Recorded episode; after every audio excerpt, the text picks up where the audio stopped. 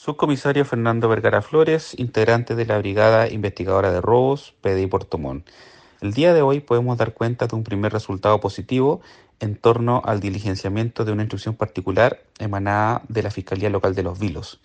Dicha instrucción guarda relación con un robo ejecutado en el mes de octubre del 2021 en la cuarta región del país, donde sustrajeron diversa maquinaria pesada, camiones de alto tonelaje en el sector de Salamanca. En esa indagatoria, la Fiscalía de los Vilos toma conocimiento del antecedente que daba cuenta de la posibilidad de que en la región de los lagos se estuviera comercializando o estuviera la presencia de parte de las especies sustraídas. Por lo anterior, recepcionada la instrucción particular, personal virus hace cargo de la indagatoria y en el curso aproximadamente de siete días se obtiene este primer resultado ubicando una de las especies sustraídas que corresponde a una grúa telescópica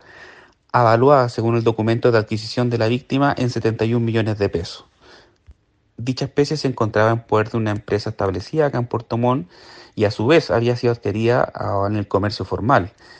mediante factura, pero la serie que mantenía adosada la especie se encontraba alterada y a la inspección por parte de peritos mecánicos del laboratorio se pudo establecer de que correspondía a la especie sustraída y mantenía en cargo por robo.